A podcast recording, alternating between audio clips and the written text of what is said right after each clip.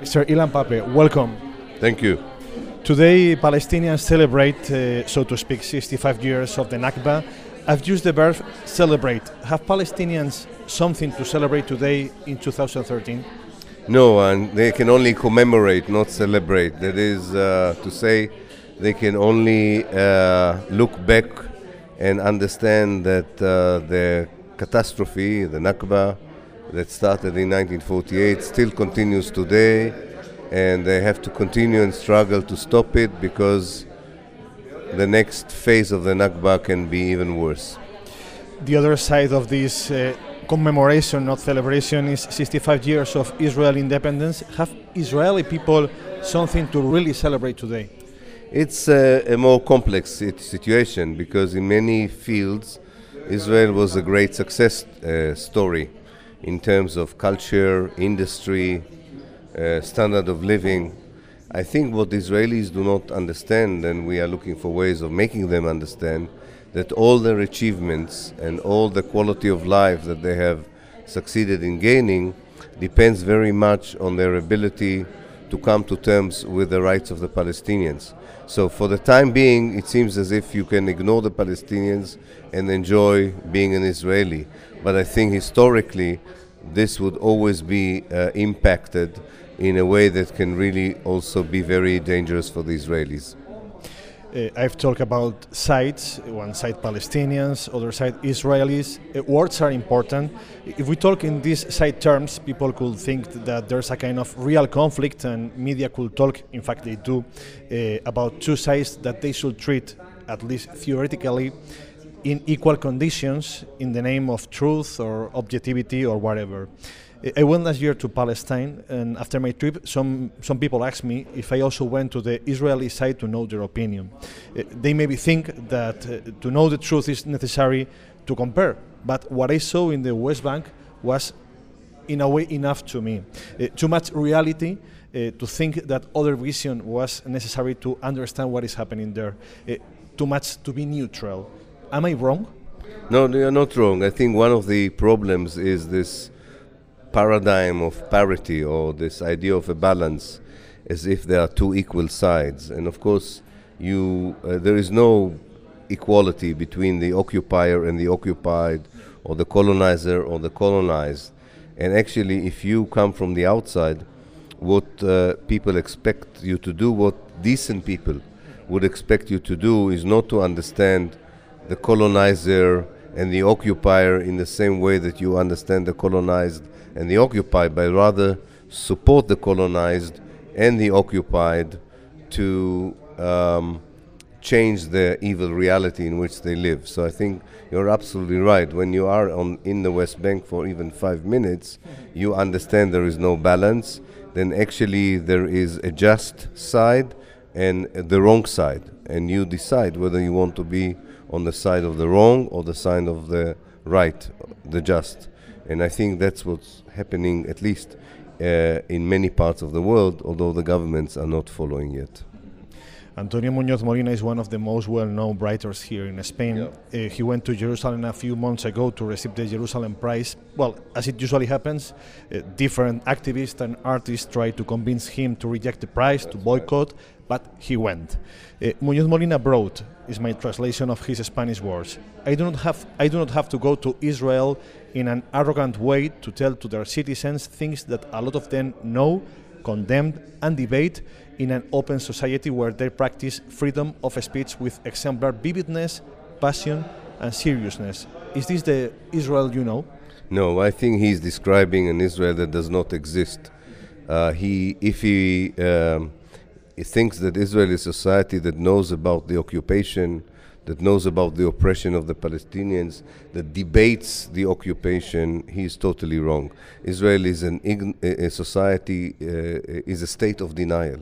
It denies what it had done to the Palestinians in 1948. It denies what it does the, to the Palestinians today. It has no moral questions about that policy. And anyone who comes to such a festival, in a way, indirectly supports the occupation. And it's very sad that he thinks that way. But if he would have decided not to come, he might have contributed to a debate in Israel about the occupation much more by being there. When someone has something to solve, the first step is to recognize that he has a problem. Yeah. Uh, well, I don't know if Israel recognizes to have a problem, but what should what should be the first step for Israel? I think the first step would really uh, to acknowledge that Zionism was a colonialist movement that took by force someone else's land, and the second step would be to acknowledge that because of of this history, in 1948 it tried to ethnically cleanse the Palestinians. If we have a society that would acknowledge both the colonialist nature of its uh, origins and the big crime it committed in 1948, it would be a very good uh, departure point for dealing with the other problems. Mm -hmm. uh, have Palestinians also misconceptions of their own past? I don't think so. I think Palestinians now understand very much, uh, very well what happened to them. I think it took time. Uh, I think sometimes they don't fully understand um, the main goal of Zionism, uh, which is to take as much of Palestine as possible and as few uh, Palestinians in it as possible. Uh, the Palestinian agency is in other areas. Uh, one is in unity and representation. I don't think they have solved the issue of representation. And I think they also have to think how would they like to see uh, the Jews in a liberated uh, Palestine. Uh, they have to tell, and I think it will help us if they would explain how they see the the Jewish presence, not uh, inside occupation and colonization, but within a democratic state. History is a very powerful tool that can be used in, in, very different ways. You are considered, in a way, as an alternative historian compared with what we can consider the truth, the official truth in Israel. I know that is not a thing for a short answer, but which are the main manipulations in the official Israeli history, and what sense uh, in what sense are these manipulations an obstacle for a peaceful solution? Yeah. As you say, it's not uh, uh, easy. let, let, me try and at least enlist the most important ones. Uh, one is I think most Israelis still live with this mythology, uh, which is very uh, harmful for the peace process, that Palestine was an empty land or land without people for people without land. That's that's one. The second one is uh, the uh, Israeli mythology that the Palestinians in 1948 uh, were convinced by their own leaders and the leaders of the Arab countries to leave, and the Israelis try to convince them to stay, and Israel has no responsibility for the creation of the refugee problem. Uh, of course, trying to explain to the Israelis that they planned the expulsion of the Palestinians and that this was a crime and this created the refugee problem, which produced the PLO, is the kind of history which Israelis find very difficult to accept. The third point is to explain to the Israelis that the PLO is, or the Hamas for that matter, is not a terrorist organization but a legitimate liberation organization. Uh, the fourth point is that uh, whatever Israel uh, thinks about the two state solution, the idea is to help Israel to occupy uh, the West Bank and the Gaza Strip without any international pressure. That this is not a genuine idea of reconciliation, and that the only solution is a one-state solution. Uh, words are important, as I said before, and words lost their meaning if we use them in the wrong way, especially if we want to be honest uh, and convince people with real arguments and be believable. Is it right if we use concept apartheid to define Israel, what Israel is doing now with Palestinians? Yes, I think the best uh, answer to this is what Desmond Tutu, uh, who knows apartheid very well, uh, said. He, when he visited Israel and the occupied territories, he said rightly, the situation of the Palestinians inside Israel is better than that of the situation of the Af Africans in apartheid South Africa. The situation of the Palestinians in the West Bank and the Gaza Strip is worse than apartheid South Africa. So I think it's an appropriate a description for uh, some of the Israeli policies. it's a bit different from the apartheid in South Africa. There's no segregation for toilets or buses, but it, on the essential uh, existential issue, Israel is a racist uh, state, and therefore apartheid is an uh, adequate adjective in which sense uh, Israel uh, plays with play with words because of course they have the the word Holocaust to explain a lot of things. And if we try to convince people out outside of from Israel uh, with terms like apartheid maybe create a kind of collapse in their minds. I don't know if I can explain myself. Yes, you, you, you do. I, I think we, we have no other choice. We have to change the dictionary of people. Uh, because the the the, uh, the dictionary is wrong and harms the chances of peace. Uh, even if you talk about the peace process, it's it's not the right word. The, the, what we want is not a peace process. First, what we want is an end of occupation, apartheid, and dispossession. This is not peace. Peace process comes afterwards, not before. Uh, and when Israel talks about two states, it doesn't mean two states. It means Bantustan. So you have to explain it to people. And uh, when you talk about Palestinian terrorism, you have to talk about anti-colonial liberation movement. So yes, all these terms are very important to, to change, and uh, to you have to be knowledgeable. You have to have the facts to explain to people why you are using these new terms, not because you are anti-Semitic or you are fanatic, but because they describe much better the reality.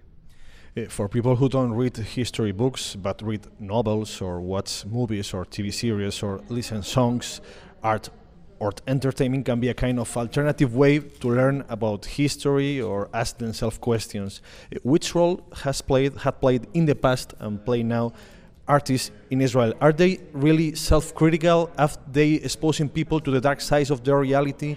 Have they the opportunity really to bring their messages to the people? Uh, let me start with the last uh, sentence. Yes, they have an opportunity. Uh, compared to many other sections of uh, society, uh, this particular one is um, better, I think, than the academics. It's better than the journalists. So they are doing more than any other group, especially the documentary filmmakers. But it's still a minority. The vast majority of artists in Israel uh, do not dare to challenge the Zionist uh, ideals. And like the rest of the society, um, even if they don't take active part in the occupation and colonization, they support it by not doing anything. And what about media in Israel? Uh, the journalist is worse than the uh, arts. Uh, Including Haaretz? Haaretz is two brave journalists, Gideon Levy and uh, Amira Hass that nobody reads inside Israel. They have more, many more readers outside of Israel, which is good. Which is good. They're very brave. Uh, when history would judge what Israel has done, their reports would be a very important uh, source of information, but they don't represent uh, the media. The media in Israel is very obedient uh, and is responsible for the crimes like other sections of the society in fact, I think that we discovered this uh, obedience when they uh, talk about the ex-soldier uh, that died in the, th this guy that was from yes, Australia. That's right. Yes, yes, the the Zygier prison, yeah. prison. But that's just one example. They, yeah, yeah, no. they do not dare to challenge uh, morally or ethically what the government is doing with regard to the Palestinians. On any other issue, they may be quite critical, but when it comes to the Israeli policy towards the Palestinians, they're very obedient. Uh, when I went to Palestine last year, the most common behavior uh, that I felt was resignation. A lot of people told to us that they have tried everything peacefully and with violence, and nothing has happened, has happened in a good way. Uh, they also complain a lot about Palestinian Authority. If they don't, if they don't do nothing, Israel continues with their policy and world forget the question. If they use the violent way, the political war con condemns Palestinians, say Israel has right to defend itself, and Israel continue with their policy. Is there something that Palestinian people, people in Palestine, not, not the politicians, can do? Yes, of course, people uh, under occupation can be very desperate these days for the reasons that you have described, and that's uh, a very uh, difficult issue. But uh, the Palestinian under occupation did a very important thing. They initiated the BDS campaign, uh, which is a very important uh, uh, move towards galvanizing world public opinion uh, that hopefully will have eventually an impact on Israeli policies. They can only do what they did until now, which is first of all stay, which is a great achievement, uh, organize non-violent campaigns, which they do, uh, and hopefully the world would not leave them alone in this struggle because uh, they're right. It would be very difficult to see a way out of it without an international, uh, strong international intervention. To have a walk in the West Bank is to see a lot of buildings, parks, and projects have economical support from European countries, also from USA, Canada, and other countries in the world. Is the way that Western countries used to clean to clean their conscience?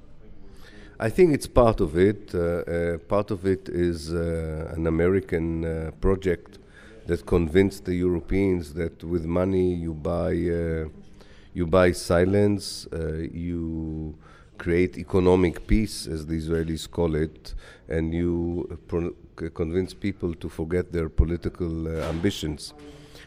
it hasn't worked in, in, in Palestine. Uh, and some of these beautiful things that uh, was built with European money is destroyed by Israel in its uh, operations.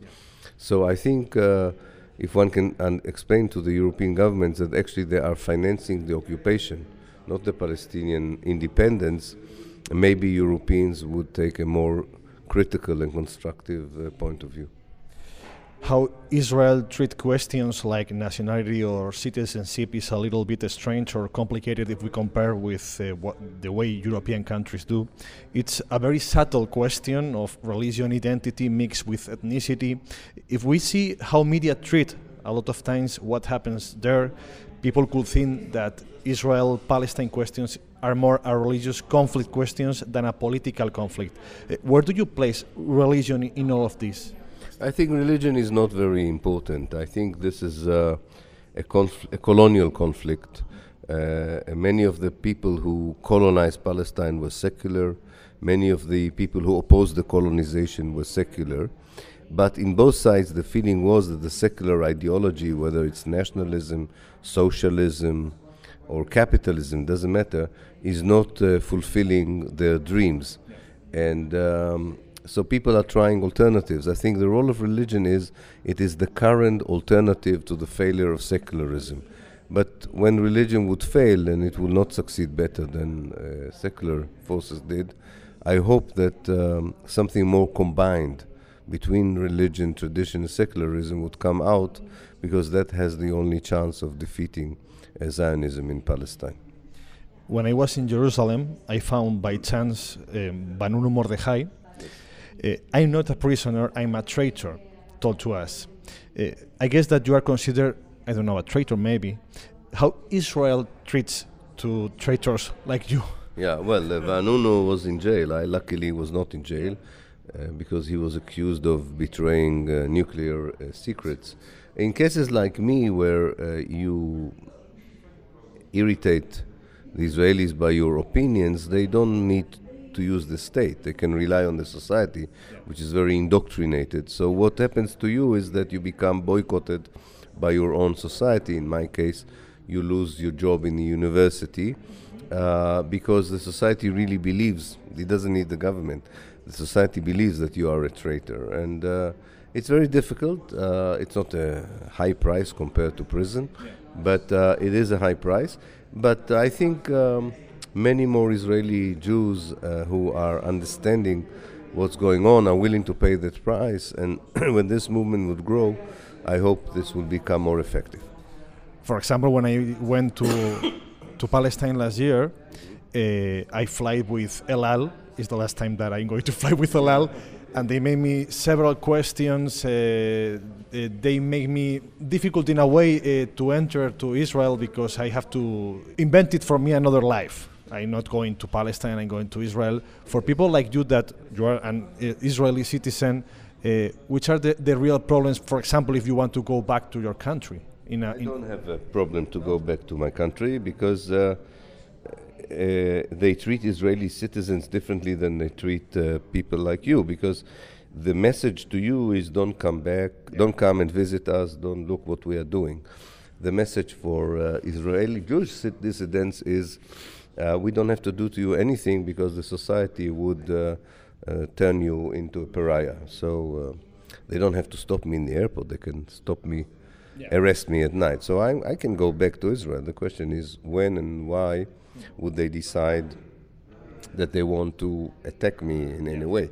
But uh, the borders is not for Israeli. Israelis can go out and in. Uh, the the borders is for for, for, for, you. For you. Last question. Uh, yeah. Jews have the Western Wall. Israel continue building its wall for, as they always say, security reasons. Uh, have Ilan Pappé found his own unbreakable wall, this personal point where have thought it's better to give up, enough to me?